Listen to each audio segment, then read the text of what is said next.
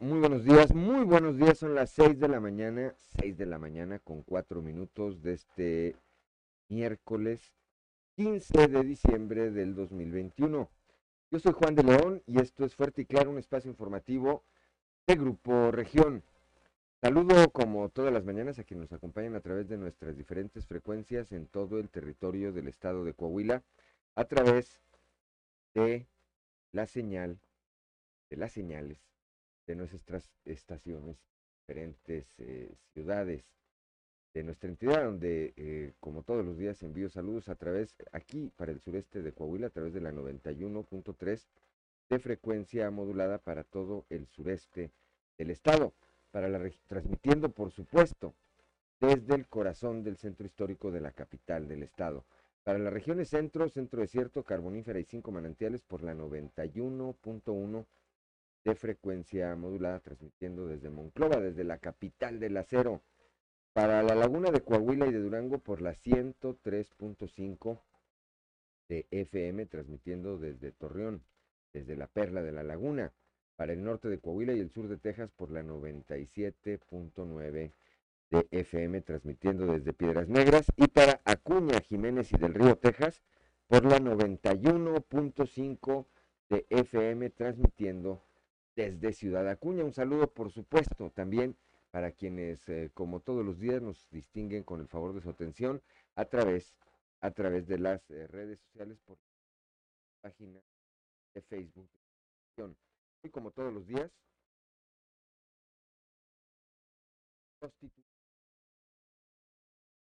piden legisladores locales PRI, PAN y del Verde investigar Estado. ¿Cuál se trata? Corte Gómez.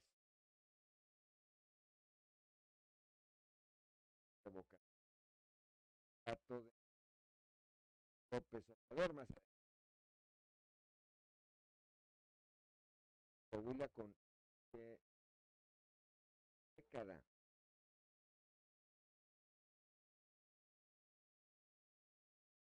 fransè.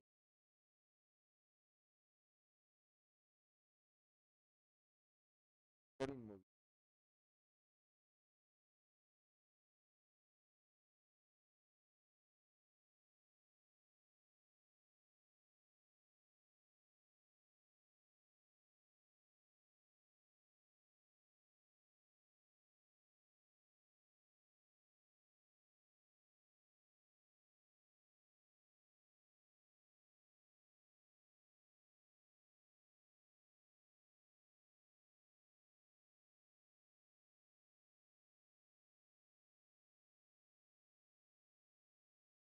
habrá sanciones para vendedores de pirotecnia, anuncian las autoridades. Deja turismo a la entidad 3 mil millones de pesos durante 2021, como señala la secretaria de Turismo en Coahuila, la licenciada Azucena Ramos. Anuncia el gobernador Riquelme gestión de créditos de vivienda para trabajadores del Estado para atender una justa y añeja demanda de las y los trabajadores del gobierno de Coahuila. Nación cabeza Miguel Riquelme en coordinación con desarrolladores de vivienda y tres instituciones bancarias daron esfuerzos para estructurar el programa de gestión de créditos de vivienda para servidores públicos estatales.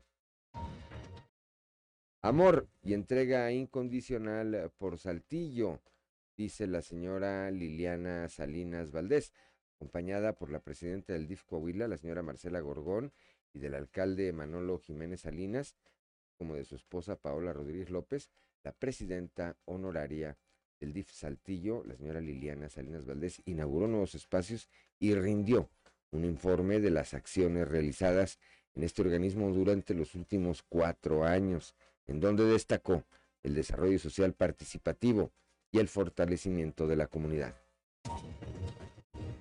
Bueno, pues esta, esta y otra información hoy aquí en Fuerte y Claro. Comenzamos.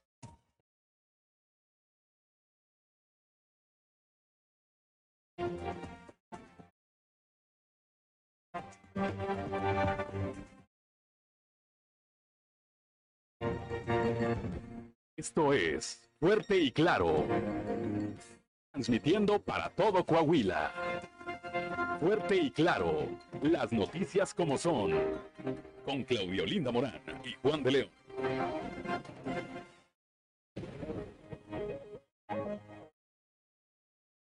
Son las 6 de la mañana, 6 de la mañana con 10 minutos. Claudio Linda Morán, muy buenos días. Muy buenos días, Juan. Muy buenos días a toda la audiencia que nos acompaña y a esta hora de la mañana.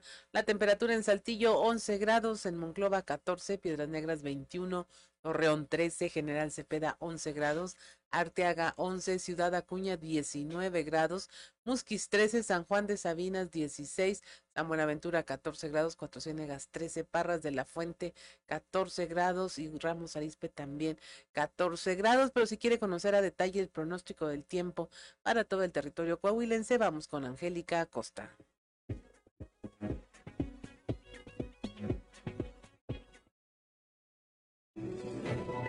El pronóstico del tiempo con Angélica Acosta.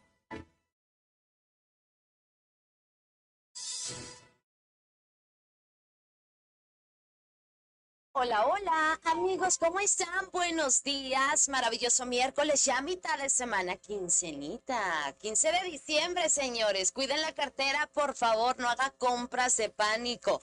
Ok, mi nombre es Angélica Cosa y estoy lista para darte los detalles del clima del día de hoy. Pon atención, Saltillo, máxima de 24 grados para este miércoles, mínima de 14. Durante el día vamos a tener periodo de nubes y sol, va a estar agradable y por la noche un cielo principalmente claro. La posibilidad de precipitación para Saltillo, 0%. Excelente. Vámonos hasta Monclova. Temperatura muy cálida para Monclova.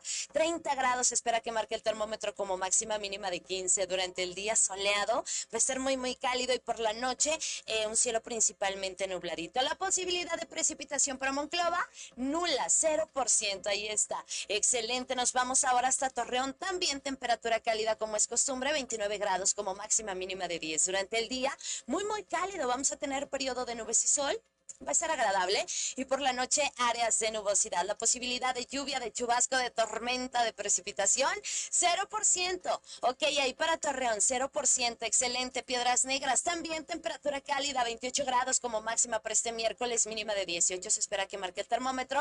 Ok, durante el día vamos a tener periodo de nubes y sol, sin embargo, se va a sentir cálido, va a estar rico, va a ser agradable.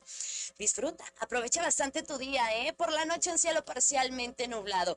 3% la posibilidad de precipitación ahí para Piedras Negras. Excelente. Ciudad Acuña, máxima de 29 grados, mínima de 18. Durante el día, periodo de nubes y sol, va a ser rico, va a ser cálido, va a ser agradable. Y por la noche, un cielo principalmente nubladito. No te preocupes porque ahí en Ciudad Acuña se espera muy poca probabilidad de precipitación, 6%. Perfecto. Vámonos ahora hasta nuestra ciudad vecina de Monterrey, Nuevo León. Aquí en la Sultana del Norte también se espera temperatura cálida, 28 grados como máxima mínima de 15. Durante el día muy cálido vamos a tener una buena cuota de sol y por la noche algunas nubecitas. La posibilidad de precipitación de chubasco ahí para Monterrey es de 0%. Amigos, ya escucharon.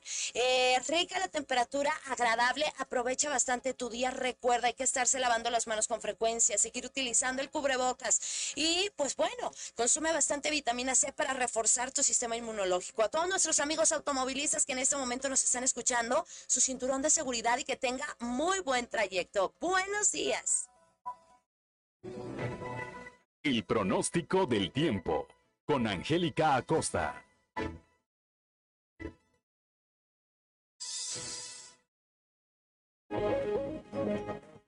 Ya son las 6 de la mañana, 6 de la mañana con 14 minutos. Que no se le haga tarde antes de ir con Ricardo Guzmán y las efemérides del día. Le enviamos un saludo a Joel Roberto, Garza Padilla, que ya se reporta, nuestro amigo allá de Ciudad Frontera. Hoy de visita, dice, en el kilómetro 100, carretera Monclova, Monterrey, y el pensamiento del día de hoy, dice, la vida no se trata de ser un ganador o un perdedor, se trata de ser uno mismo y dar lo mejor. Bueno, pues ahí está esta frase para la reflexión. Y gracias de nueva cuenta, como todos los días, a Joel Roberto Garza Padilla que participa de esta forma con nosotros, con nuestro auditorio. 6 de la mañana con 14 minutos y ahora sí, Ricardo Guzmán y las efemérides del día. 1, 2, 3 o'clock, 4 o'clock, rock.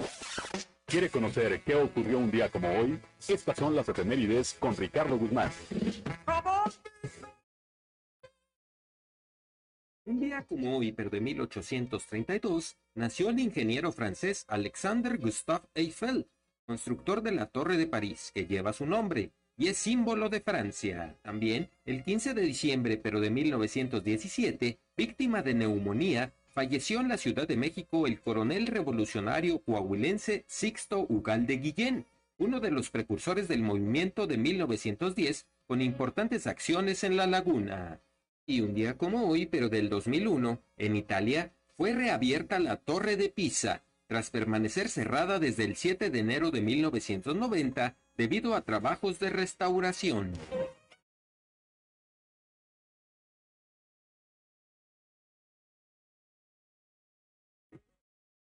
Ya son las 6 de la mañana, 6 de la mañana con 15 minutos antes de ir con Claudio Linda Morán y el santoral del día de hoy le enviamos un saludo a Rufino Montero, que nos desea un feliz miércoles, dice a todo el equipo, saludos desde el Estado de México, gracias eh, Rufino, un saludo también, un saludo también allá, allá hasta el Edomex. 6 de la mañana con 16 minutos, Claudio Linda Morán. Ah, bueno, hoy celebran su santo quienes llevan por nombre Arturo, Lucio y Cristina. Antonio, Arturo, Arturo, Lucio, Lucio y, y Cristina. Cristina. Bueno, pues a quienes lleven alguno de estos nombres o que tengan, por supuesto, algo que celebrar el día de hoy, les deseamos que la pasen de lo mejor, celebren. Ya el miércoles ya se valía. En quincena, Ricardo López, pues peor, ¿verdad? Peor. Hágalo con las precauciones, con las precauciones necesarias. 6 de la mañana con 16 minutos, hora de ir con Noé Santoyo al mundo de los deportes. Resumen Estadio con Noé Santoyo.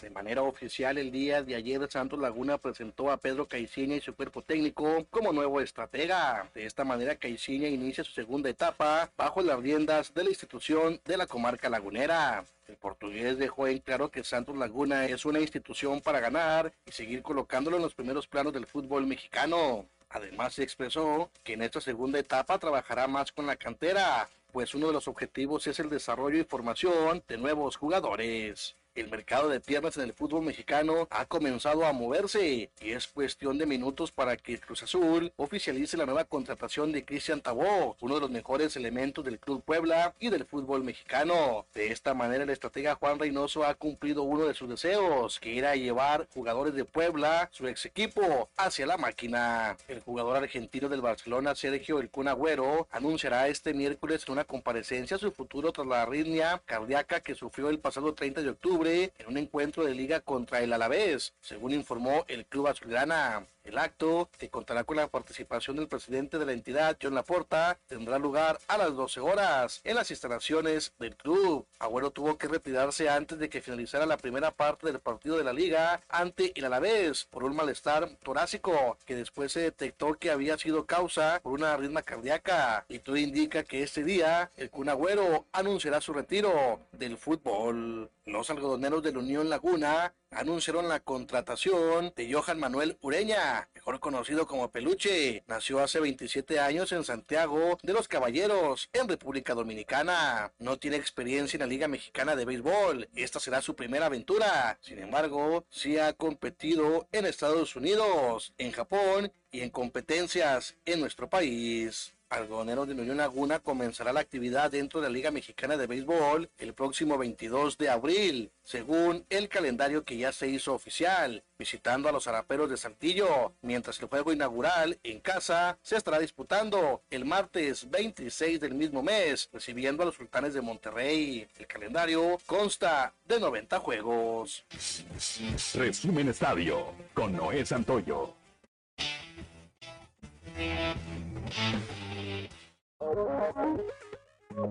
Son las 6 de la mañana, 6 de la mañana con 19 minutos, la cotización peso dólar, Claudio Linda Morán. Hoy miércoles 15 de diciembre el tipo de cambio promedio del dólar en México es de un dólar por 21 pesos con 6 centavos. A la compra 20 con 76, a la venta 21 con 36. Bien, 6 de la mañana, 6 de la mañana con 20 minutos. Vamos rápidamente a un consejo G500.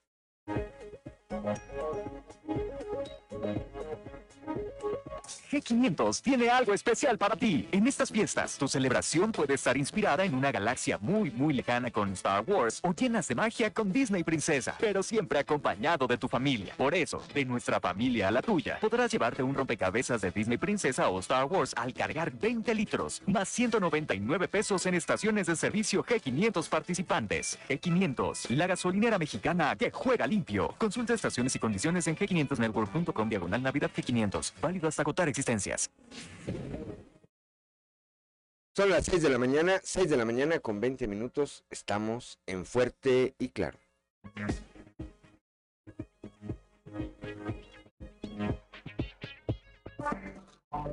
Enseguida regresamos con Fuerte y Claro.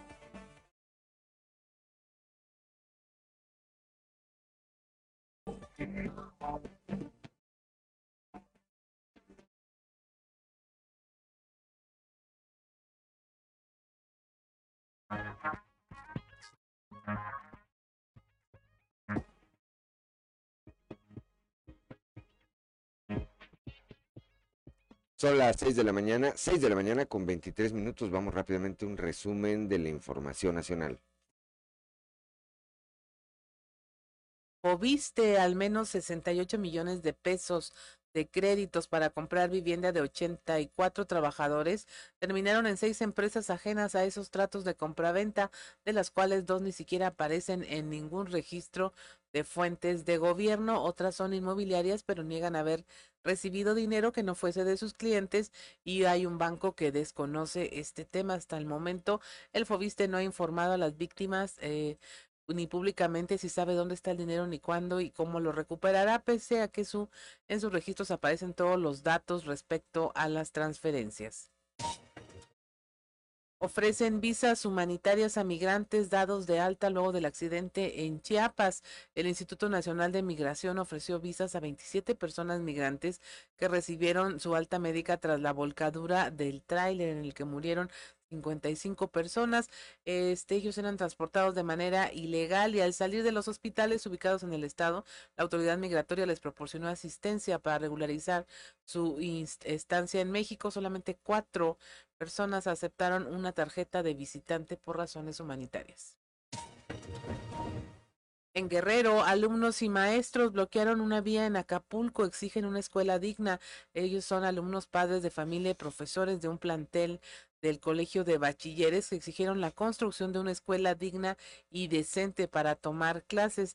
El director de la escuela, Saúl Quiñones, explicó que el Colegio de Bachilleres de la Máquina se instaló en ese sitio hace tres años, pero no tiene aulas sanitarios ni material didáctico. En, Tabaco, en Tabasco explota un tanque de gas en una taquería, hay una persona lesionada y locales anexos dañados. La onda expansiva alcanzó 100 metros a la redonda.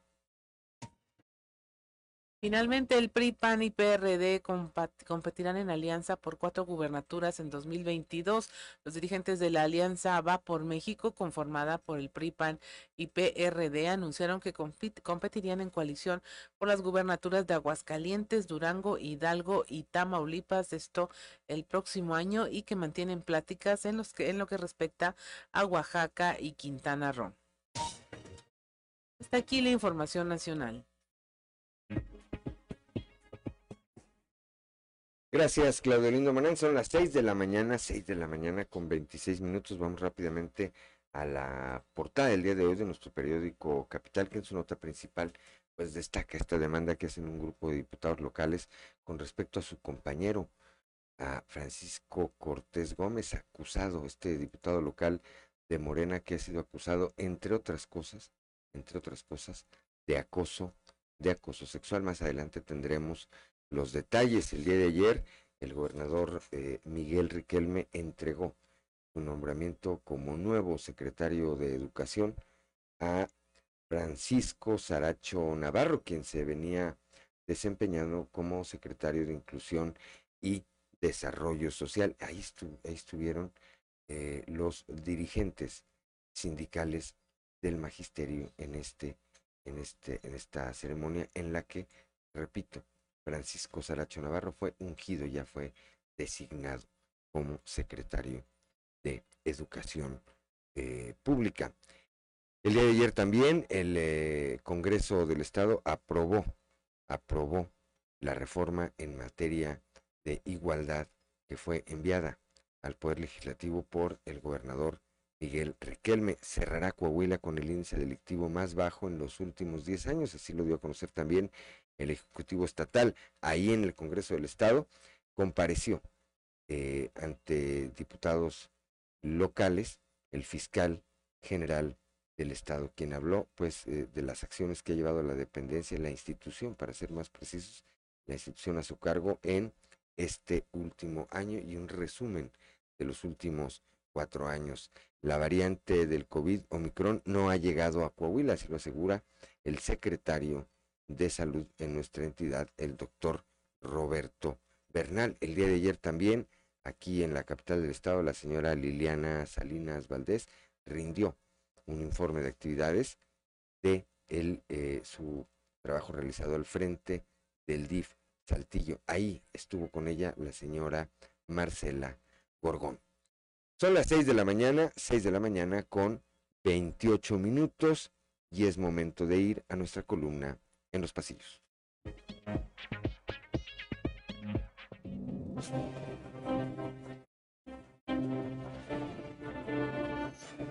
Y en el cartón de hoy, comparecencia, que nos muestra el subsecretario de Salud de México, Hugo López Gatel, quien tiene una enorme manota con la que está haciéndole una señal a otra mano que le iba a preguntar algo y al tiempo que le dice, con una corona en la cabeza, no más preguntas. Con la llegada de Francisco Saracho Navarro a la oficina principal de la Secretaría de Educación, en la que sin duda dará resultados positivos, como lo ha hecho en otras encomiendas, despejada quedó la duda de quiénes lo hacían al frente del CDE tricolor en relevo de Rigo Fuentes. La duda ahora es que llegada la renovación del liderazgo estatal del PRI en el estado, saber si quien va por ese cargo es efectivamente Chuma Montemayor o si, como también se rumora en los pasillos, ese cargo está reservado para Lalo Olmos y la presidencia de la Junta de Gobierno para legislador de Sabinas. Corren apuestas. Si hubiera habido corrida de toros con oreja, rabo, pata y en hombros, habría salido el fiscal general del estado, Gerardo Márquez Guevara, del Congreso local, a donde ayer acudió a comparecer. El doctor Márquez se reunió antes de la comparecencia con los legisladores de la Comisión de Seguridad, integrada por diputados de todos los partidos, y ahí también le fue muy bien. Además, el fiscal tuvo el espaldarazo con su presencia de la secretaria de Seguridad, Sonia Villarreal, del secretario de Gobierno, Fernando de las Fuentes, del presidente del Tribunal Superior de Justicia, Miguel Meri, del comandante de la Sexta Zona Militar, Alberto Nava Sánchez, así como de Hugo Morales, presidente de la Comisión de Derechos Humanos en Coahuila. Por Acuña, con la ratificación de José Luis Salinas al frente del CIMAS, 1 a 0 la lleva UDC en favor de Morena en la distribución de cargos. Son las 6 de la mañana, 6 de la mañana con 30 minutos. Vamos rápidamente a un panorama informativo por el estado y comentamos, eh, comenzamos, perdón, allá en la región lagunera con mi compañero Víctor Barrón. Prevén incremento en precio de la vivienda durante 2022. Víctor Barrón, muy buenos días.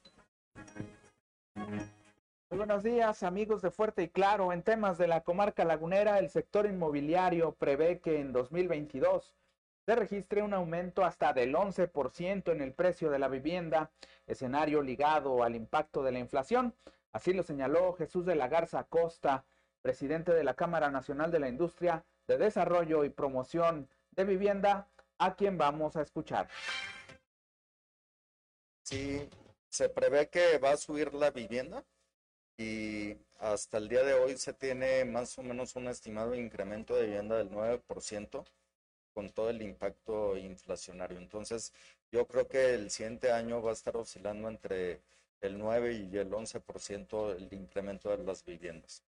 Todo incremento afecta a toda la economía porque genera un, un impacto inflacionario en, en muchos productos. Entonces sí, sí es algo este, preocupante y, y esperemos que se establezca un, panorama más, más certero en el tema inflacionario. Cabe mencionar que pues, la inflación no es directamente ni de Torreón ni de México, sino eh, viene impactado desde un, una macroeconomía. Entonces, digo, es algo, algo complejo. ¿no? Eh, es el gran reto que siempre hemos tenido y el ser versátiles es lo que ha llevado a podernos mantener.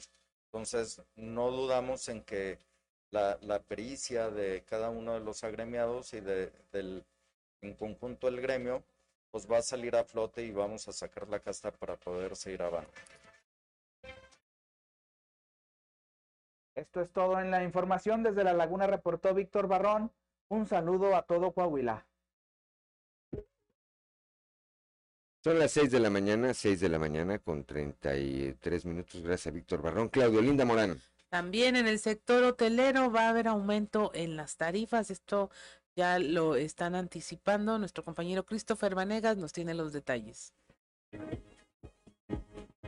Hola, ¿qué tal compañeros? Muy buenos días. Los saludo con mucho gusto a todos nuestros radio escuchan y déjenme platicarles que el día de ayer la Asociación Mexicana de Hoteles y Moteles de Coahuila dio a conocer que el siguiente año tendrán un aumento en sus tarifas, esto debido a la inflación y a otros costos que se han aumentado, por lo que, pues bueno, tendrán que hacer un reajuste a sus tarifas. Al respecto, hablamos con Héctor Horacio Dávila, quien es el vicepresidente de esta asociación, y esto fue lo que nos comentó. Yo creo que va a haber aumento de tarifas en este año porque el sueldo subió un 22%, la inflación ya está al 7.15%, Comisión Federal de Electricidad subió un 10%, el gas subió un 12%, y bueno, este, pues no somos beneficencia pública, entonces pues todo se repercute y todo va para arriba y vamos a tener que subir. Es una inflación que no teníamos de hace casi 20 años, el 7.2%, entonces sí va a repercutir, va a pegar en las tarifas de nosotros, se va a subir de un 12, de un 12 a un 15%. Pues bien, eso es todo de mi parte, que tengan un excelente día. Son las 6 de la mañana, 6 de la mañana con eh, 34 minutos. Vamos ahora con Guadalupe Pérez, allá en la región centro en Monclova. Habrá sanciones para vendedores de pirotecnia. Guadalupe, muy buenos días. Muy buenos días, saludos desde la región centro. El director Agustín Ramos de Protección Civil indicó que en estas fiestas decembrinas está prohibido el uso y comercialización de pirotecnia. No, de hecho la venta está prohibida, está prohibida, está prohibida. No hay ningún permiso absolutamente de nada. Toda aquella persona que esté en algún establecimiento está, está prohibido tener la pirotecnia. ¿Se puede reportar a, a... Sí, pueden mandarnos al WhatsApp en directo al 86 66 30 13 66, que es mi celular, y con todo gusto atenderemos. ¿El este... año pasado decomisaron? ¿Qué sanciones? ¿Mande? ¿El año pasado decomisaron mercancía? La, el año pasado sí se descomisó, sobre todo por ahí en la calle Miguel Blanco con, con Hidalgo. Por ahí estuvo, uh, vendi estuvieron vendiendo. Hasta el día de hoy no se... incidente de, en torno a este tema de... No, de momento ahorita no hemos tenido, pero sí sabemos que sobre todo por redes sociales que se ha estado este, comercializando, ¿verdad? Pero bueno, ahí ya entra la fiscalía con su, con su departamento de inteligencia para poder saber de, ubicar a estas personas. Como señala el director de Protección Civil en Monclova, no se ha emitido ningún tipo de autorización o permiso por parte de la Sedena para que se maneje o se comercialicen productos de pirotecnia. El que lo haga será sancionado y ameritará alguna amonestación económica muy elevada. Precisó que el año pasado sí se decomisaron algunas piezas de pirotecnia y se sancionó a los responsables. También alertó sobre los riesgos del uso de este tipo de productos. Saludos desde la región centro para Grupo Región Informa, Guadalupe Pérez. 6 de la mañana, 6 de la mañana con 36 minutos. Gracias a Guadalupe Pérez. Y vamos ahora con Claudio Linda Morán. Allá en la región carbonífera, los contagios de COVID que aún se registran ya son en personas que padecen alguna enfermedad crónico-degenerativo que tienen sus defensas bajas. Nuestro compañero Moisés Santiago nos tiene la información. Muy buenos días, Juan y Claudia, a todo nuestro amable auditorio que nos escucha en todo Coahuila. En la información que tenemos para hoy, siguen los contagios de COVID en personas con enfermedades crónicas con bajas defensas. Así lo dio a conocer el comandante de la Cruz Roja, Nicolás Puente González. Esto es lo que nos comenta. Sí, tenemos, este, varios traslados de, de COVID, como traslados a, domicilios o a los hospitales aquí, eh, ya sean particulares o, o- o los hospitales aquí de, del IMSS o Centro de Salud aquí Sabinas. Este, sí, este fin de semana sí se incrementó un poquito más las, la, las salidas de, sobre estos casos. Este, y pues aquí estamos, aquí estamos para, lo- para servirle, para apoyar a todas las personas que igual este, sí necesiten el servicio de, de ambulancias eh, por el área de COVID. Ya como todos saben, este, nosotros somos ahorita la única institución que está trabajando aquí, aquí en la región carbonífera por, sobre estos casos. ¿Cuántos se hicieron durante el fin de semana? Este fin de semana, el puro domingo, hicimos cuatro, cuatro servicios de traslado de COVID. Bien, pues de esa manera se ha detectado que estas personas que tienen las defensas muy bajas son más propensos a contagiarse. Esta es la información que tenemos para todos ustedes desde la región carbonífera para Grupo Región Informa, su amigo y servidor Moisés Santiago. Que tengan un excelente miércoles. Gracias, Moisés Santiago Hernández. Son las 6 de la mañana con 38 minutos. Vamos ahora al norte del estado ya con Norma Ramírez. Deja turismo a la entidad 3 mil millones de pesos durante 2021. Norma, muy buenos días. Muy buenos días. Esta es la información desde Piedras Negras. Azucena Ramos Ramos, secretaria de Turismo en el Estado, estuvo de visita en Piedras Negras y declaró que a pesar de la pandemia, este 2021 fue un año de gran beneficio para el sector turístico. La funcionaria declaró que a diferencia del 2020, en donde se reabrió la actividad turística en el segundo semestre, a la fecha el 75% ha sido activado y poco a poco, paso a paso, pero firme, se están reactivando 3.900 empresas del servicio turístico capacitadas con el ISO de calidad higiénica Coahuila. De esto nos informa. Un año pues más fácil, por decirlo así, que el 2020. El 2020 fue un año complicado en donde pues prácticamente empezamos a reabrir en el segundo semestre del 2020 algunos segmentos turísticos. A la fecha, el 75% de la actividad turística en el estado ya ha sido reactivada. Aún faltan segmentos, por supuesto, por reabrir al 100%, pero hemos venido avanzando de manera muy responsable, a paso firme. Eh, Coahuila es un estado que está preparado, está listo para recibir al turismo.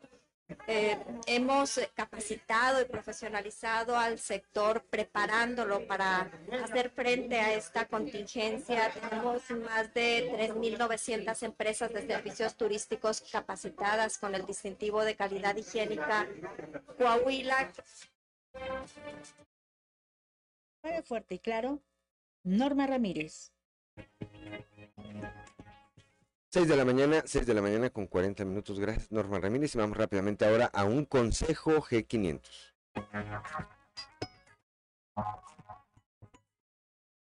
G500 tiene algo especial para ti. En estas fiestas, tu celebración puede estar inspirada en una galaxia muy, muy lejana con Star Wars o llenas de magia con Disney Princesa, pero siempre acompañado de tu familia. Por eso, de nuestra familia a la tuya, podrás llevarte un rompecabezas de Disney Princesa o Star Wars al cargar 20 litros, más 199 pesos en estaciones de servicio G500 participantes. G500, la gasolinera mexicana que juega limpio. Consulta estaciones y condiciones en g500network.com diagonal Navidad G500. Válido hasta agotar existencias. Ya son las 6 de la mañana, 6 de la mañana con 41 minutos. Somos Claudia Olinda Morán y Juan de León y estamos aquí en Fuerte y Claro.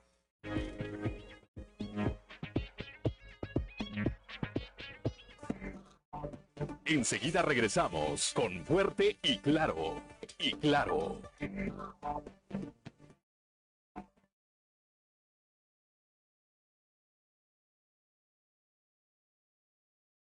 Thank you.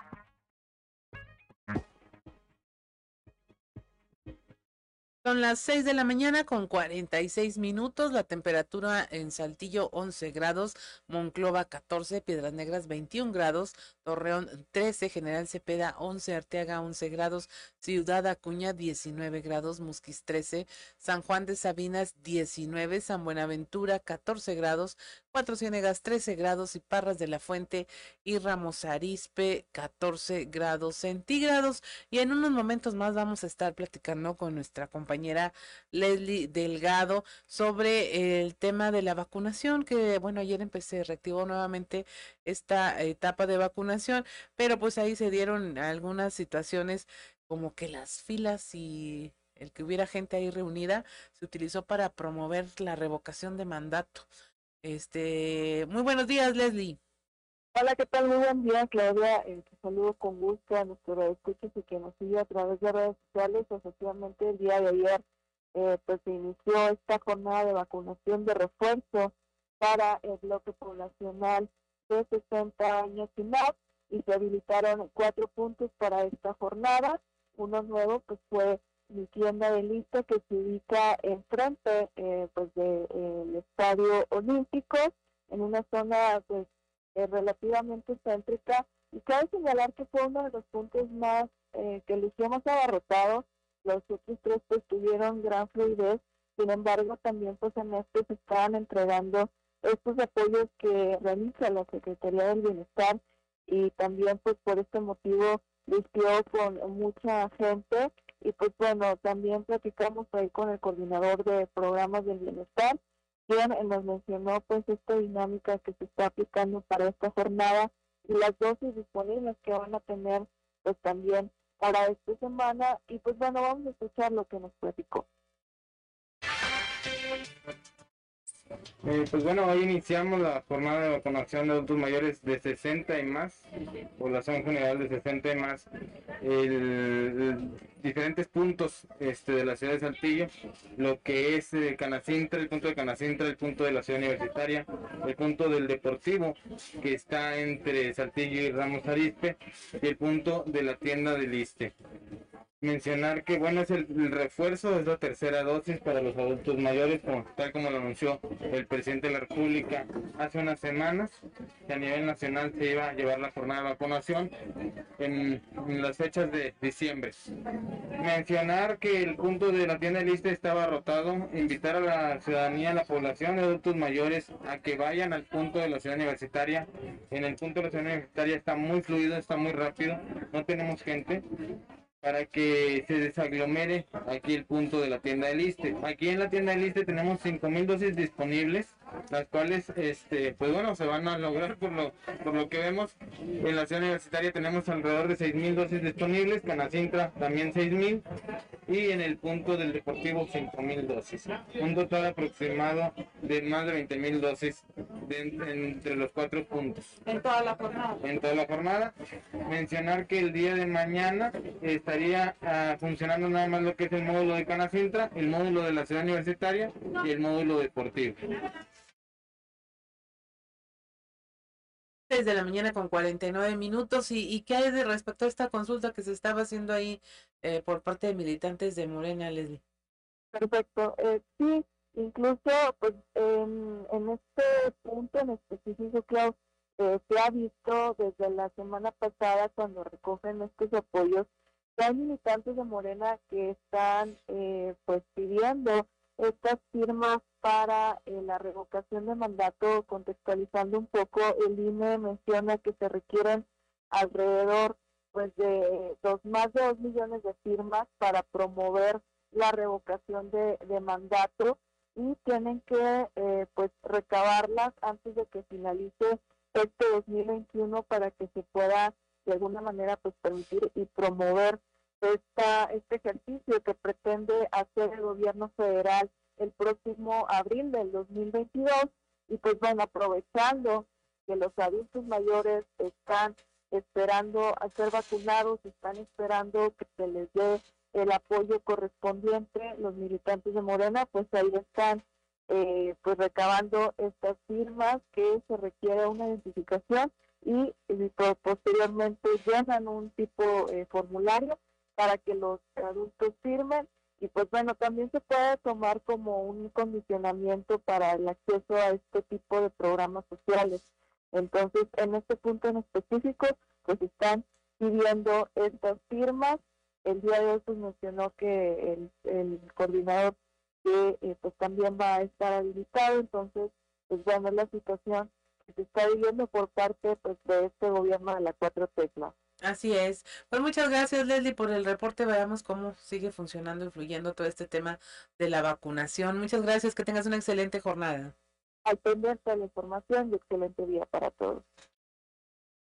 6:51 de la mañana. Habrá que ver pues si realmente hay algo ahí que objetar por parte de las autoridades en el tema de solicitar este tipo de firmas de este para sostener este ejercicio pues justamente en donde se está dando estos eh, actos como la vacunación o ir a recoger la pensión o hacer un trámite que en esencia pues no tendría que tener ningún tinte de partido ni de gobierno eh, para realizarse de manera clara y transparente sin que exista ningún tipo de condicionamiento. Gracias, son las 6 de la mañana, 6 de la mañana con 52 minutos, ya está en la línea telefónica nuestro compañero Raúl Rocha. Ayer el gobernador del estado, Miguel Ángel Riquelme Solís, eh, afirmó que Coahuila cerrará este 2021 con el índice delictivo más bajo en los últimos 10 años. Raúl, muy buenos días. Hola, buenos días. Sí, ayer el gobernador Miguel Ángel Riquelme Solís señaló de estos indicadores que van a la baja en diferentes rubros en cuanto a seguridad, señaló que estamos muy cerca, dice, aunque faltan algunos de estar acá diciembre, pero si esto sigue bajo esta secuencia, cerrará Coahuila con su índice directivo más bajo eh, pues, en los últimos 10 años. Escuchemos cómo lo comentó el gobernador. Estábamos haciendo comparativos de las, de las cifras delictivas de los estados vecinos. La verdad es que no, no, no, no tenemos, este, no hay comparación. Este, sin agraviar absolutamente nada, queremos que a todos los estados les vaya bien, pero Nuevo León supera los 800 homicidios, este, Tamaulipas va llegando a 500. Eh, sí, eh, ¿qué les platico de, de Chihuahua y de, y de Zacatecas? Este, y nosotros llevamos alrededor de 134 eventos, Eh, estamos por eh, tener el índice delictivo más bajo de los últimos 10 años. Estamos compitiendo contra, contra nuestros índices eh, ya de año con año. Ya no estamos nosotros viendo cuál es la estadística nacional, sino contra nuestros mismos números. Estamos compitiendo. vamos a salir por abajo, Dios quiere, faltan todavía unos, unos días. ¿Qué implicará? Pues que el año entrante es cuando se van sumando las cifras promedio para los indicadores que luego algunos organismos nos dan en materia de competitividad, donde influye la seguridad, estemos mucho mejor. Son las 6 de la mañana, 6 de la mañana con 54 minutos. Pues bastante alentador esta cifra, Raúl Rocha. Y como se indica también, pues no es claro uh, ni el agua, esas cifras de, de índice de seguridad que hay en el, en el Estado y también lo que mencionaba el gobernador y que más le impresiona es cuando, por ejemplo, va al, a lo que es el protocolo de la apertura de alguna inversión en el Estado, eh, la gente de la empresa que lo en la palabra siempre trae los datos frescos, es decir, que ya no tiene que indicarlos, que ellos mismos ya los analizan obviamente y es por eso que estos positivos números les atrae para buscar invertir en el Estado y señaló que pueda poder haber alguna más apertura para completar el año en este 2021. Así es. Gracias Raúl por tu reporte. Muy buenos días. Buenos días, para 6 de la mañana con 55 minutos, Claudio Linda Morán. G500 tiene algo súper especial para convivir en familia, así tu celebración puede estar inspirada en una galaxia muy muy lejana con Star Wars o llenas de magia con Disney princesas, pero siempre acompañado de tu familia. De nuestra familia la tuya en la carga de 20 litros más 199 pesos en estaciones de servicio G500 podrás tener un rompecabezas de Disney princesa o Star Wars para armar en familia. No te pierdas esta promoción que G500 tiene para ti. G500, la gasolinera mexicana que juega limpio. Consulta estaciones y condiciones en g500network.com diagonal Navidad G500, válido hasta agotar existencias. Son las 6 de la mañana con 56 minutos. Estamos en Fuerte y Claro.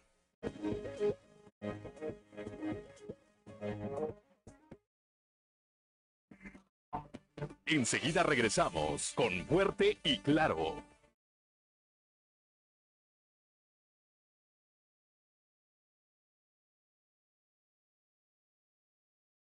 Aquí en el sureste por la 91.3, en las regiones centro, centro desierto, carbonífera y cinco manantiales por la 91.1 de FM. Para la región Laguna de Coahuila y de Durango por la 103.5, para Acuña, Jiménez y del Río por la 91.5 de FM y para el norte del estado y el sur de Texas por la 97.9 allá desde Piedras Negras. Bueno, diputados del PRI, del PAN y del Verde Ecologista de la sexagésima legislatura pidieron se investigue al diputado Francisco Cortés Gómez, diputado de Morena, sobre la acusación de acoso sexual hacia una eh, menor y si es culpable que se aplique la ley. Escuchemos lo que dijo al respecto la diputada del PAN, Mayra Valdés. Desconozco si exista una demanda como tal en el caso de, del acoso sexual. Este es un tema muy, muy delicado que primero que nada, pues yo desconozco el tema, y, pero en, en, primera instancia, pues creo que debe de existir una demanda por parte de la víctima y pues que se investigue y que si su, resulta responsable, bueno, pues que se sancione lo, conforme a la ley. Pero sí desconozco, desconozco totalmente el tema este, no sé qué problemas laborales haya tenido este diputado. Primero se tiene que investigar y ya de resultar responsable, pues se debe de castigar conforme a derecho, ¿verdad? Pero te digo, desconozco el tema total Son las 7 de la mañana, 7 de la mañana con 3 minutos. Ahora escuchemos a la diputada del PRI, Luz Elena Morales Núñez. Son muy lamentables el que puedan existir estos tipos de acusaciones contra, este, pues en agravio de las mujeres, de las niñas, cometidas por cualquier persona. Y pues bueno, en este caso, si es por un funcionario público, pues eh, es uh, más uh, indignante. Es bien importante lo que las colectivas han estado promoviendo, el de la 3 de 3, justamente para evitar que funcionarios en cualquier nivel eh, lleguen a ser candidatos o, o electos o estén en funciones ya sea por cargos de elección popular o designación, este, cuando hayan cometido algún delito en agravio de alguna mujer. Y pues bueno, del, del caso en particular yo desconocía y ojalá pues sigan todas las investigaciones que eh, en este caso pues las personas afectadas se animen a, a, poder interponer una denuncia eh, de manera formal, que es lo que puede fortalecer siempre pues el procedimiento. Es la voz de Gerardo Walsh, diputado por el Partido Acción Nacional.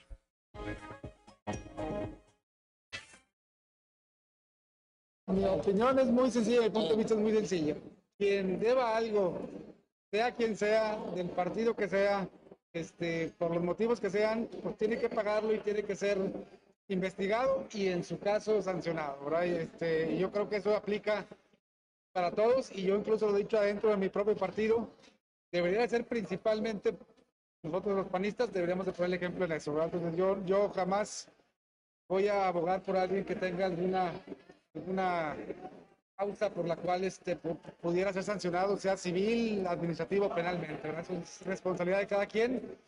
Y yo en esto de la política, pues ahora sí que no tengo ni amigos ni familiares. Cada quien que, que, responda por sus propios actos y por sus hechos, sea quien sea. Yo desconozco las particularidades del caso, qué tanto esté avanzado la investigación o qué tanto no esté avanzado, Lo que sí estoy yo cierto es que no, no puede uno escudarse en un cargo público para, para ningún ilícito, ¿verdad? Ninguno.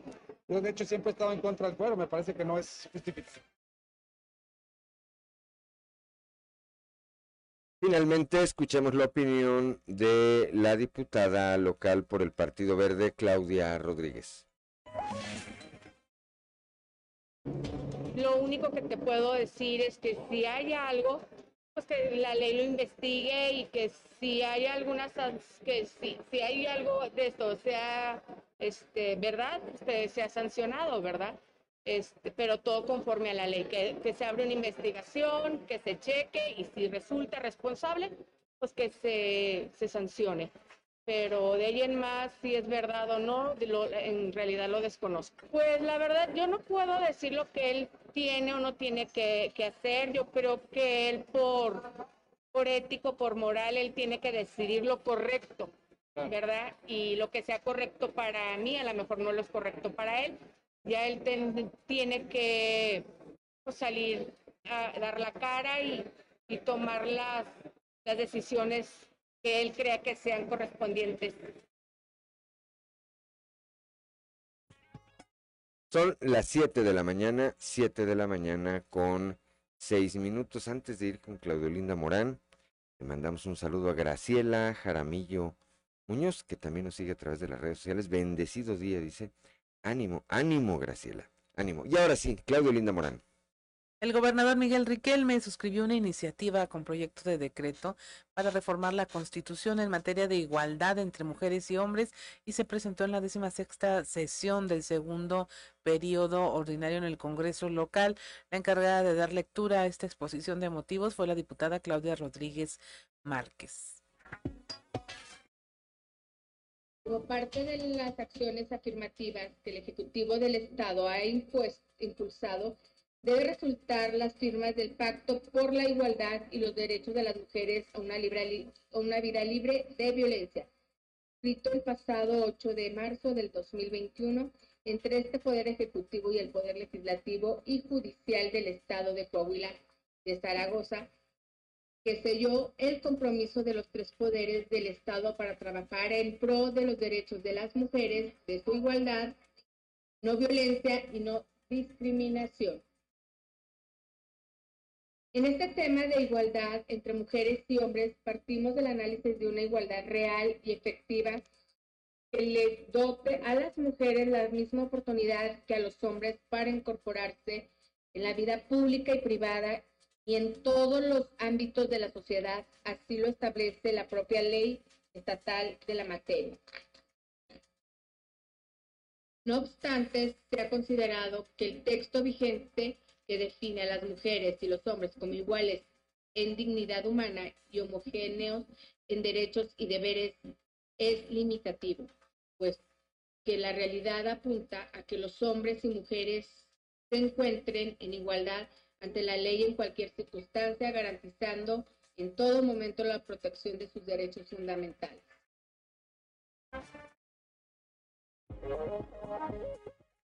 Son las 7 de la mañana, 7 de la mañana con 8 minutos. El día de ayer el fiscal general del Estado, el doctor Gerardo Márquez Guevara, presentó su cuarto informe de resultados ante el Congreso local. Escuchemos parte de lo que ayer ahí manifestó. yo creo que lo más importante que destacamos el día de hoy es la, contención de los delitos de, de, alto impacto. Creo que es una vertiente que venimos siguiendo desde los últimos cuatro años eh, es muy complicado hacer unas reducciones eh, más grandes porque finalmente los años álgidos en donde hubo la delincuencia asentados sociales en, solamente en Coahuila sino en todo el país han quedado ya un poco atrás. Estos resultados en materia de delitos de alto impacto como son los eh, homicidios, secuestros, el robo, pues tienen que ver con la participación ciudadana. Creo que las organizaciones ciudadanas como son los organismos empresariales, las universidades, las asociaciones de colonos, bueno, toda la sociedad viene participando, particularmente en los en el rumbo del norte del estado, las asociaciones ganaderas, eh, los ranchos cinegéticos, todos ellos han participado con nosotros para generar estrategias que nos permiten prevenir el delito, pero además también investigar los delitos ya consumados. eh, pendientes por resolver son muchos. Nosotros quisiéramos que no hubiera un solo delito en el Estado y menos los de alto impacto. Son las 7 de la mañana, 7 de la mañana con 10 minutos. Claudia Olinda Morán. Ya tenemos en la línea a la maestra Isaura Suárez. Ella es directora de un centro de atención múltiple, el número 18, allá en Musquis, eh, Coahuila, y ellos están haciendo actividades para este diciembre, poder regalar una sonrisa a los niños que forman parte de esta institución. Vamos a conversar con ella, le damos la bienvenida a este espacio. Muy buenos días, maestra Isaura. Muy buenos días, gracias. Cuéntenos, eh, ¿cómo es su escuela? ¿Cuántos niños están recibiendo en estos momentos?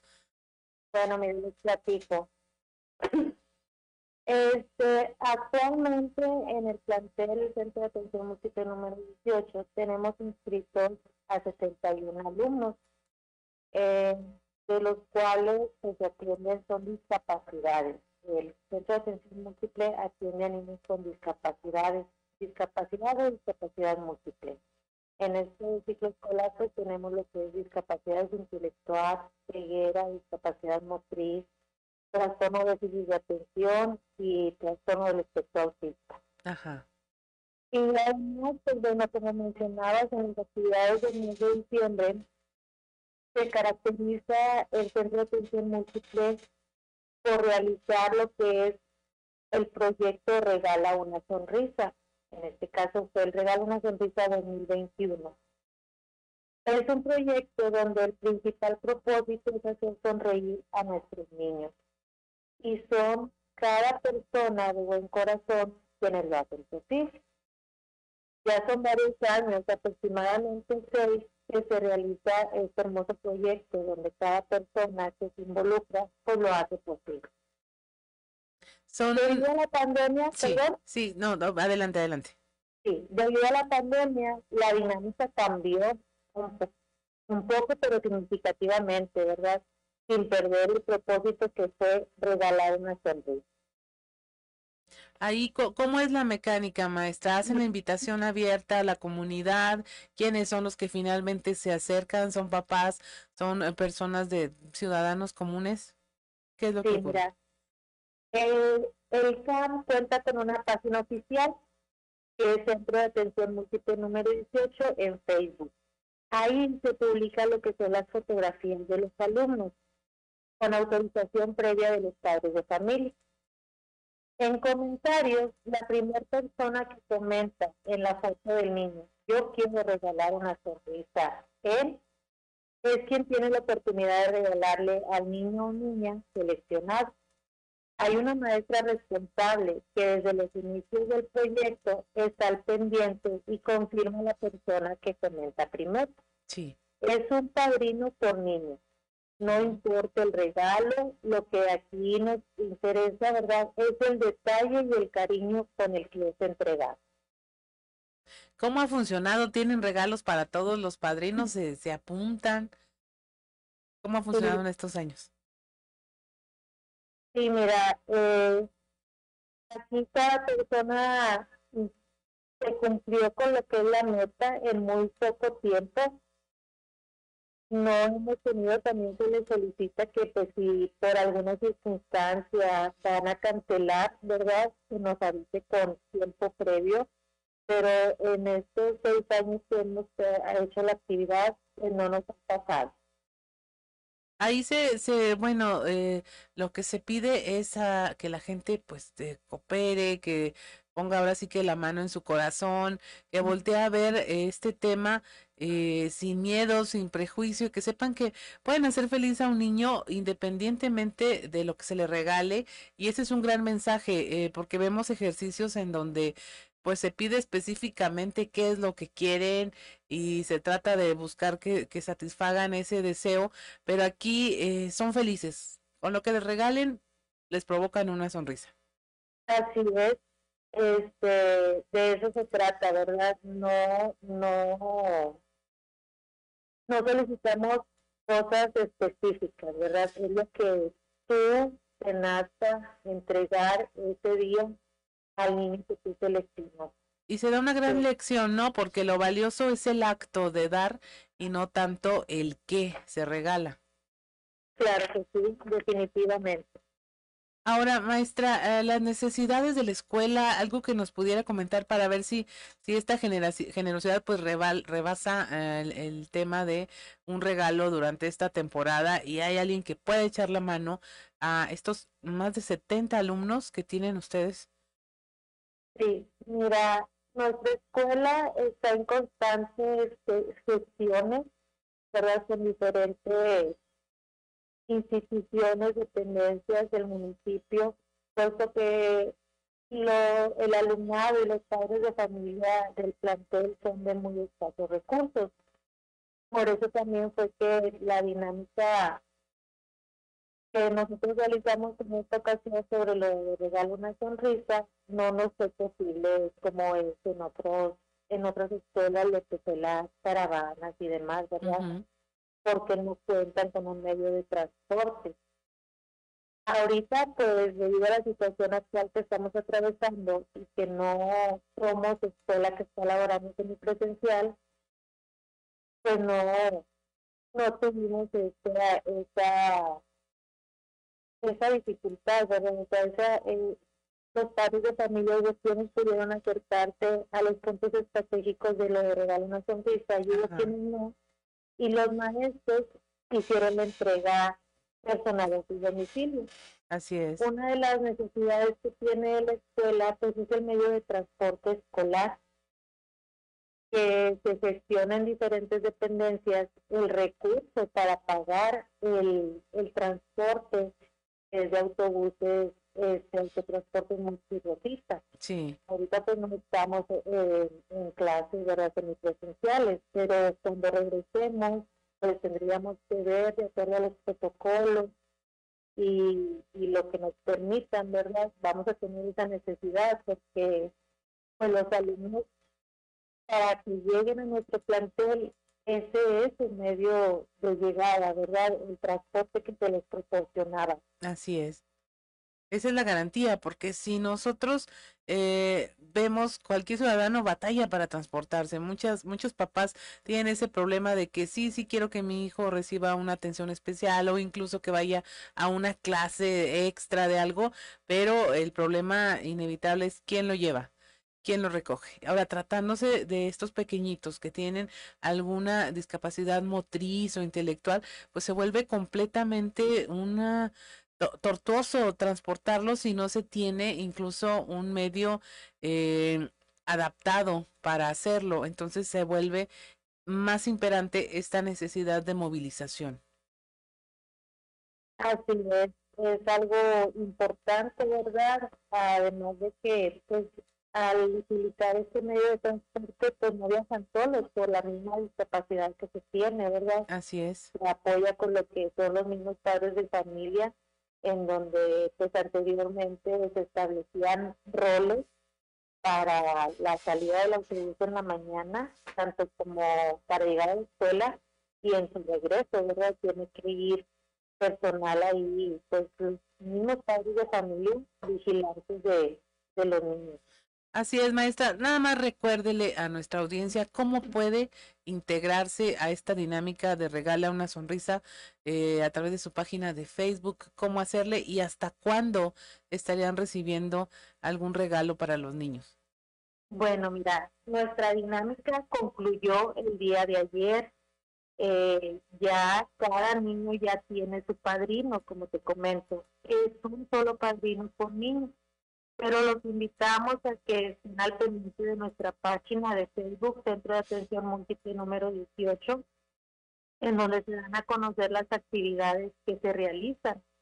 Y pues si Dios quiere, mediante el próximo año, ¿verdad? Invitarlos a que se sumen a esta noble causa. También, eh, pues queremos agradecer a los ciudadanos que se sumaron a este proyecto e hicieron posible Regalo una Sonrisa 2021. Así es. Aquí con nosotros también pues, se realizan sesiones, no sé si los pueda mencionar. Claro. Eh, agradecer al ingeniero Héctor Rodríguez Jaime, al ingeniero Javier Jiménez, ingeniero Carlos Castro, ellos por su entrega al turista, ¿verdad? Y apoyar en este evento con la donación de bolsitas para cada uno de los niños. Eh, además de personas que de buen corazón donan, ¿verdad? Eh, despensas o donan así, en esta ocasión prefirieron no decir su nombre, pero tuvimos también la donación de quequitos y una señora también agradecerle también el apoyo y el cariño este, y a sus hijos que donaron dos laptops que fueron rifadas el día de ayer entre los alumnos más destacados del primer trimestre. Esto como premio a su gran esfuerzo y dedicación de ellos y sus familias, quienes han cumplido día a día con las actividades escolares a distancia. Así es. Pues maestra, esperemos que eh, si este año se completó para los regalos, que el próximo les manden el trineo para que puedan llevar a sus alumnitos a todas partes. Muchas gracias maestras por esta conversación. Le deseamos que tengan un excelente día. Muchas gracias y que tengan un excelente día. Son las 7 de la mañana con 21 minutos. Vamos a un consejo G500.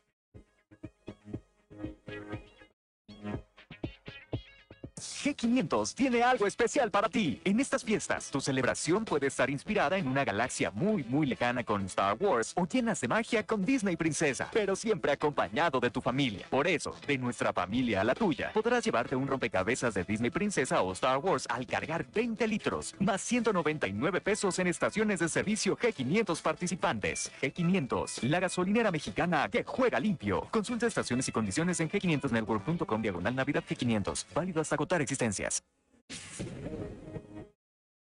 7 de la mañana con 22 minutos, estamos en Fuerte y Claro, regresamos.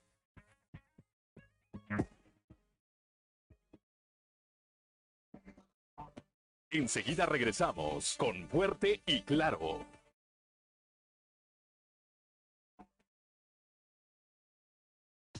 Trizas y trazos con Antonio Zamora.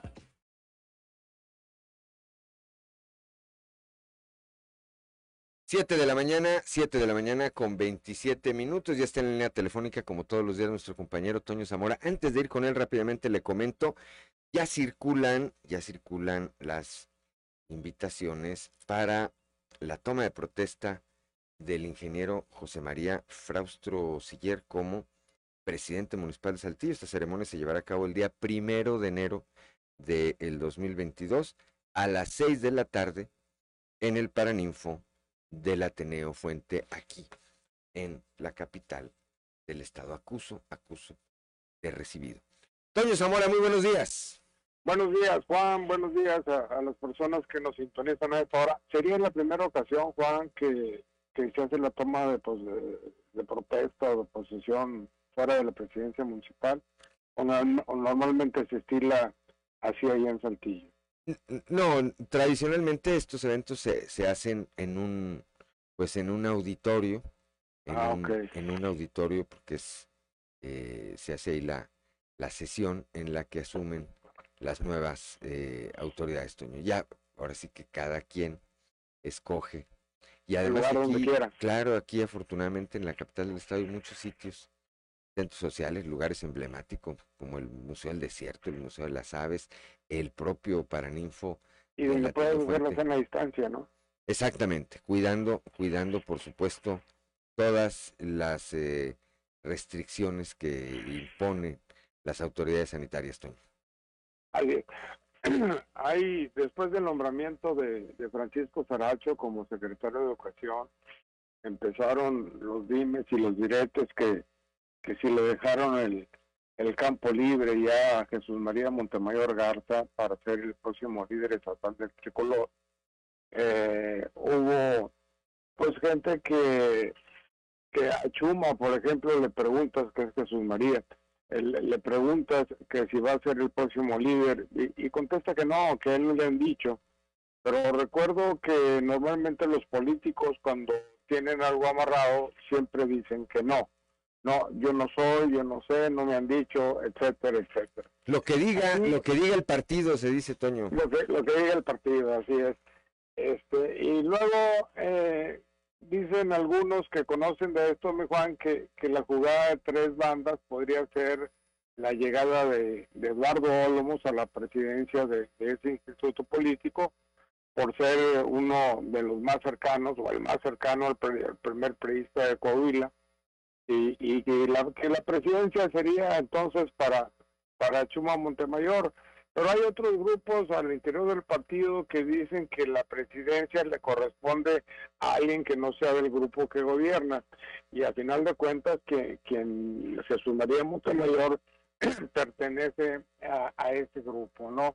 Entonces hay que esperar qué es lo que sucede, qué es lo que, lo, lo que pasa, pero yo creo que eso también se encuentra ya a punto de turrón, Juan, y con cualquiera de los dos, pues el, Partido Revolucionario Institucional le va a ir y más eh, a, quien seguramente será o ya está amarrado como candidato del PRI al gobierno del Estado. Ayer, Juan, me, tocó este, eh, leer un tuit de, Samuel Rodríguez, que tú lo debes de, recordar, y, donde menciona que lo que hace, eh, más bien le escribió, recordar que la ideología del partido, eh, el PRI, es de centro izquierda y socialdemócrata, no cambiará su rumbo. El partido tendrá éxito cuando regrese a estar cerca de la militancia y cuando impulse la apertura democrática a su interior. y tuvo respuesta. Alguien le contestó al expresidente del Comité Directivo Estatal del PRI y le dice, se te hace que el PRI no está cerca de las bases, quieres un partido sin ideología. Y Samuel Rodríguez terminó la conversación por tweet de la siguiente manera, uf, de la casa solo opinan los de casa. Bye. Y eso que son compadres. Bueno, pues eh, son, eh, son signos, son signos, Toño, de los tiempos. Son signos de los tiempos. Quien no vea que estamos ya en este momento en un año eminentemente electoral, pues es que, como decía un ex jefe mío, es que no andan en las jugadas, Toño. Así es.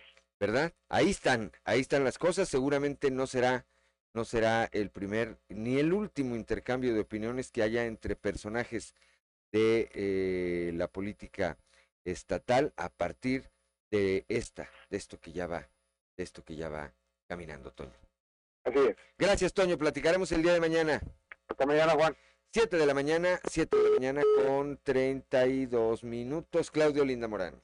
Pues continuando con la información, este miércoles inauguran el Centro de Justicia en la región carbonífera, esto con una inversión de 40 millones de pesos.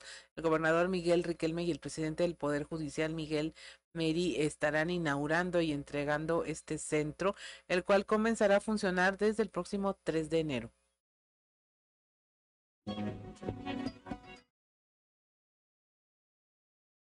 la región carbonífera entregará los juzgados civiles, familiares, mercantiles y laborales a partir del primero de, mayo, lo laboral, y en funcionamiento a partir del primero del día 3 de enero, que reiniciamos labores para el servicio de, de, toda la población de los municipios de Sabinas, San Juan de Sabinas, de Musquis, de Progreso, de Juárez, que forman parte de este distrito judicial de la región carbonífera.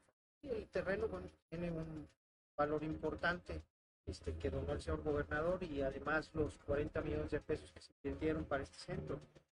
Estos juzgados se encontraban en un centro comercial en pésimas condiciones de, pues de trabajo, de desarrollo, de falta de modernización, de atención.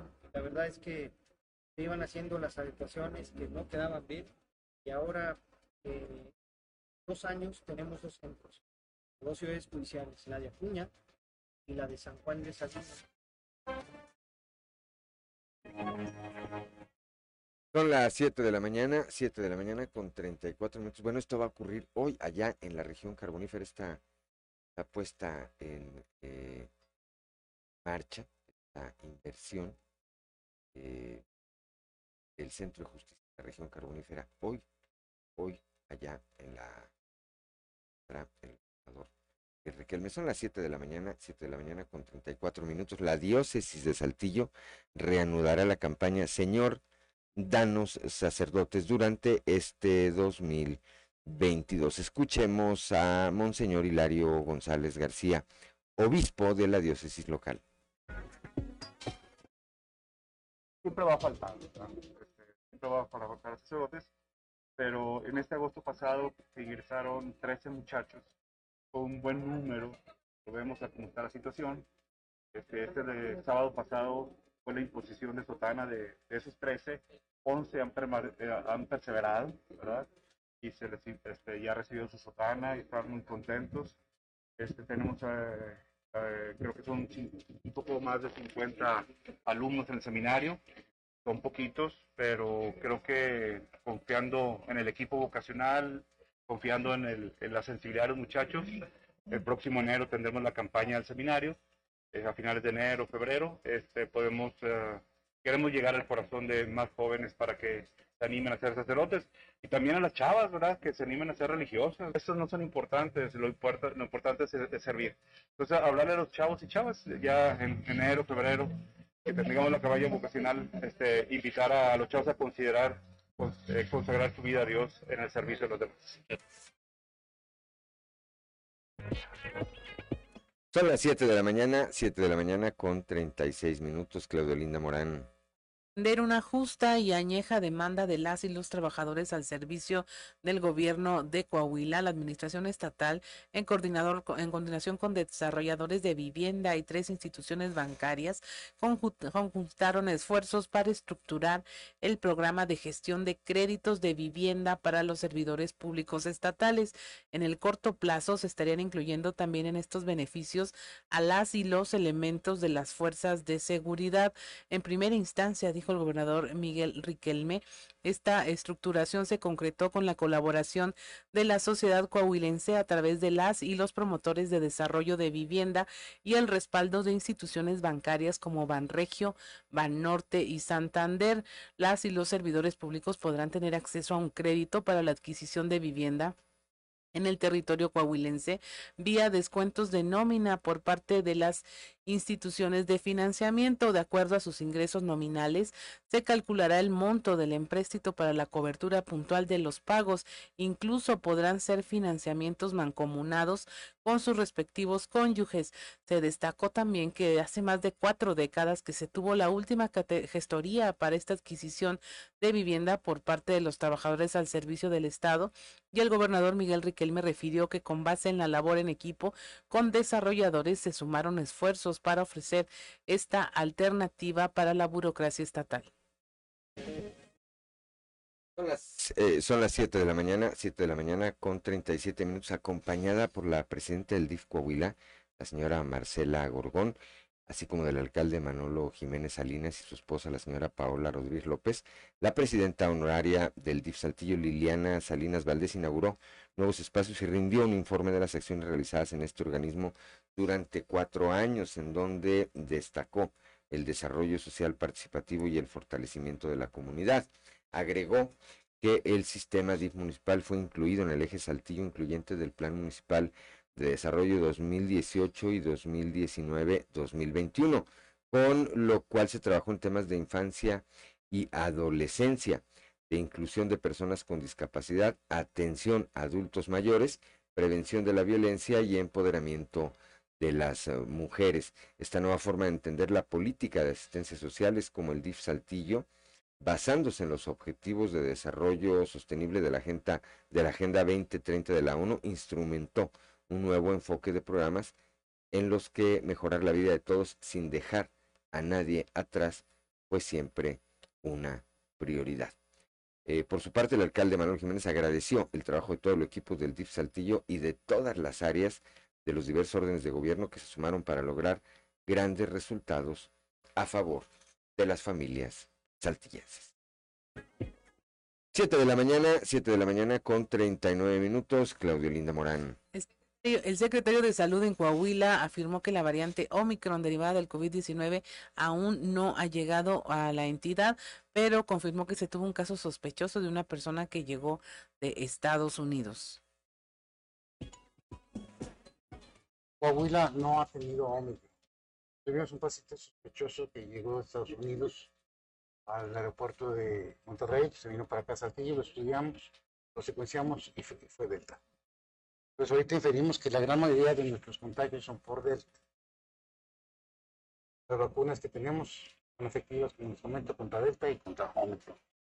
Aparentemente Omicron va a llegar, eventualmente tiene que llegar a México. Es más contagiosa, eh, es, más, es más recontagiosa, pero es más leve. Un, estudio que se hizo en Noruega recientemente, o mucho Omicron, en mención que llegó a un restaurante, ya estaban inmunizados, tenían pruebas de 72 horas antes, se contagiaron el 70%. La otra cosa que les quiero transmitir es que hacerse una prueba como para saber si es que están bien, si no están contagiados, solamente con 24 horas de anticipación. Es con más horas de anticipación. Son las 7 de la mañana con 40 minutos. Es hora de ir a un consejo G500.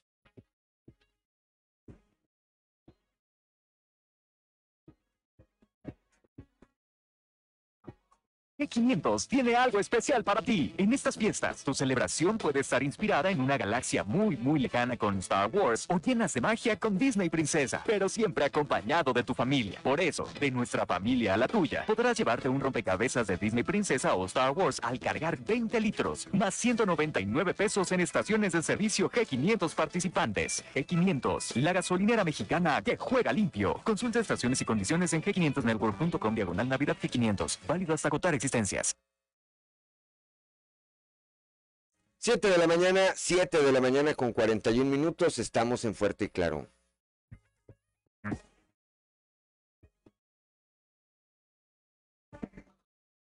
Enseguida regresamos con Fuerte y Claro.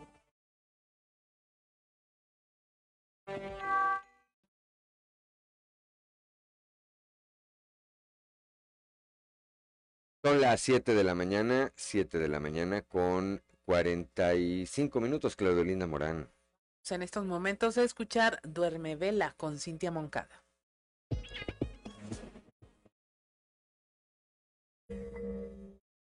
Desde que tengo memoria, escribir me ha dado trabajo y me ha salvado de muchas catástrofes. Cuando era reportera, hablaba de otros, contaba sus historias, replicaba sus voces pero sobre mí o mis opiniones casi nunca escribía. Así que cuando acepté este espacio, como pañuelos de mago, las preguntas comenzaron a brotar entrelazadas una detrás de la otra. ¿Cómo voy a escribir? ¿Cuál será mi voz? ¿Escribo desde el cerebro o desde la entraña? ¿Con qué estilo? No quería escribir como los hombres de las columnas. Yo quería escribir pues como mujer. ¿Cómo es escribir como mujer? Cuando era niña, mi abuela me excusaba siempre de los deberes domésticos, pero ponía excesiva dedicación en cultivarme la imaginación y la mente. Era una narradora extraordinaria y tenía una precisión envidiable para la sentencia. No había nada que decir después de que la abuela hablaba. Ella no tenía el privilegio de escribir y leía apenas lo necesario pero me forjó, junto con mis padres, un mundo paralelo en el que era posible que yo escribiera. Por eso, mientras me siento en este espacio privilegiado y las frases se van formando en la pantalla, pienso que quiero escribir como mujer, como una mujer del desierto, porque es un compromiso con las que fueron calladas, es apropiarnos de las historias que nunca fueron contadas y usar las palabras que nuestras abuelas no pudieron poner en papel. Escribir como mujer es despertar a los espíritus de nuestras ancestras, es reencontrarnos con el cuerpo, es arrebatar los espacios que desde siempre debieron ser nuestros. Es decirnos unas a otras, escribe, escribe porque durante siglos se nos fue negado. Y cuando dudo, cuando el pánico de sostener la escritura se apodera de mí, regreso al lugar desde donde quiero hablar. Vuelvo al desierto, a las tardes en las que la abuela me cultivaba la imaginación con la misma dedicación que labraba la tierra, con la misma decisión que cortaba la mala hierba para que las plantas crecieran. Regreso al mundo que me inventó, porque no había otra manera de hacerlo posible, para que yo pudiera escribir, susurrar o gritar si era necesario las palabras que a ella le hicieron falta. Soy Cintia Moncada. Te invito a leer la columna completa en la edición impresa del periódico Capital y en las plataformas digitales de Grupo Región. Nos vemos, leemos y escuchamos el próximo miércoles.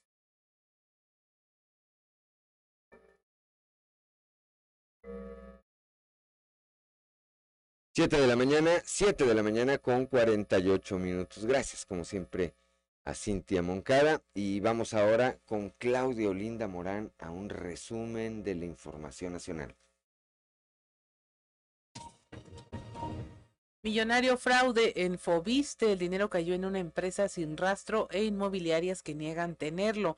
Al menos 68 millones de pesos de los créditos para comprar vivienda que 84 trabajadores tramitaron ante el Fobiste terminaron en seis empresas ajenas a estos tratos de compra-venta, de las cuales dos no aparecen en ningún registro de fuentes de gobierno.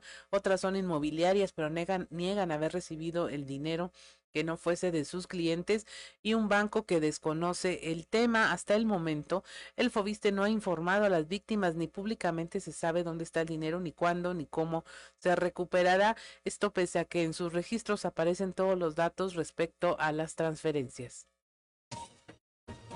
ofrecen visas humanitarias a migrantes dados de alta luego del accidente en Chiapas, en donde murieron más de 55, 55 mm, personas. El Instituto Nacional de Migración ofreció estas visas a los migrantes que recibieron su alta médica tras la volcadura, lo que eh, ya que eran transportados de manera ilegal en Chiapas. Al salir de los hospitales ubicados en el estado, la autoridad migratoria les proporcionó asistencia para regularizar su estancia en México, pero solamente cuatro personas, tres originarias de Guatemala y una de República Dominicana, aceptaron una tarjeta de visitante, otras 20 decidieron volver a su país para reencontrarse con su familia. En Guerrero, alumnos y maestros bloquearon una vía en Acapulco, exigen una escuela digna.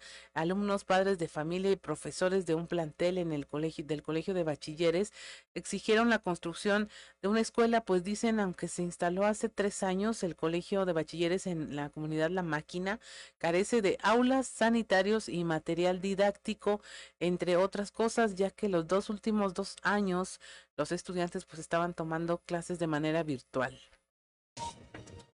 Y en Tabasco explota el tanque de gas de una taquería, hubo una persona lesionada y los locales anexos totalmente dañados. La onda expansiva alcanzó 100 metros a la redonda. Los bomberos de la dependencia de auxilio ciudadano llegaron al lugar del siniestro, rescataron a una mujer que habitaba en la planta superior del negocio y que quedó atrapada en los escombros. Fue auxiliada por personal de la Cruz Roja y llevada a un hospital. Y hasta aquí la información nacional. 7 de la mañana, son las 7 de la mañana con 51 minutos. Vamos con Ámbar Lozano al show de los famosos. El show de los famosos con Ámbar Lozano. Marido de Yadira Carrillo puede salir de la cárcel. Según medios de comunicación, el esposo de Yadira Carrillo, el abogado Juan Collado, quien se encuentra tras las rejas desde 2019, acusado de delincuencia organizada y operaciones con recursos de procedencia ilícita, podría quedar libre si un juez le concede el procedimiento jurídico llamado criterio de oportunidad. El criterio de oportunidad se aplica por los jueces de primera instancia a los cómplices o autores del delito de encubrimiento que presten declaración eficaz contra los autores de los delitos y por ello Collado podría beneficiarse. Los abogados de Juan Collado están solicitando a las autoridades que tras más de dos años en la cárcel, él pueda continuar su proceso penal en libertad. Cristian Odal rinde homenaje a Vicente Fernández en concierto. Este 12 de diciembre murió Vicente Fernández a los 81 años. Tras su fallecimiento, varios famosos no tardaron en mandar mensajes en honor al cantante. Es por eso que Cristian Nodal, quien se presentó en Fresno, California, le rindió un pequeño homenaje al charro de Huentitán en su concierto. Cristian Nodal dio un concierto en Fresno, California, en donde presentó su gira Botella tras Botella. Y antes de empezar a interpretar sus temas, El prometido de Belinda, dirigió un mensaje a Vicente Fernández, quien permaneció cuatro meses hospitalizado. Reportó para Grupo Región Amberly Lozano. Ya son las 7 de la mañana, 7 de la mañana con 53 minutos. Claudio Linda Morán. G500 tiene algo súper especial para convivir en familia, así tu celebración puede estar inspirada en una galaxia muy muy lejana con Star Wars o llenas de magia con Disney Princesa, pero siempre acompañado de tu familia. De nuestra familia a la tuya en la carga de 20 litros más 199 pesos en estaciones de servicio G500, podrás tener un rompecabezas de Disney Princesa o de Star Wars para armar en familia. No te pierdas esta promoción que G500 tiene para ti. G500, la gasolinera mexicana que juega limpio. Consulta estaciones y condiciones en g500network.com diagonal Navidad G500, válido hasta agotar existencias. 7 de la mañana con 54 minutos, pues ya nos vamos esta mañana de miércoles 15 de diciembre de este 2021. Gracias, eh, como siempre, por acompañarnos aquí en este espacio informativo eh, de Grupo, de Grupo Región Fuerte. Y claro, lo esperamos el día de mañana a partir de las 6 y hasta las 8 de la mañana. Les recuerdo que Fuerte y Claro es un espacio informativo de Grupo Región bajo la dirección general de David Aguillón Rosales. Yo soy yo soy Juan de León y le deseo que tenga usted un excelente día.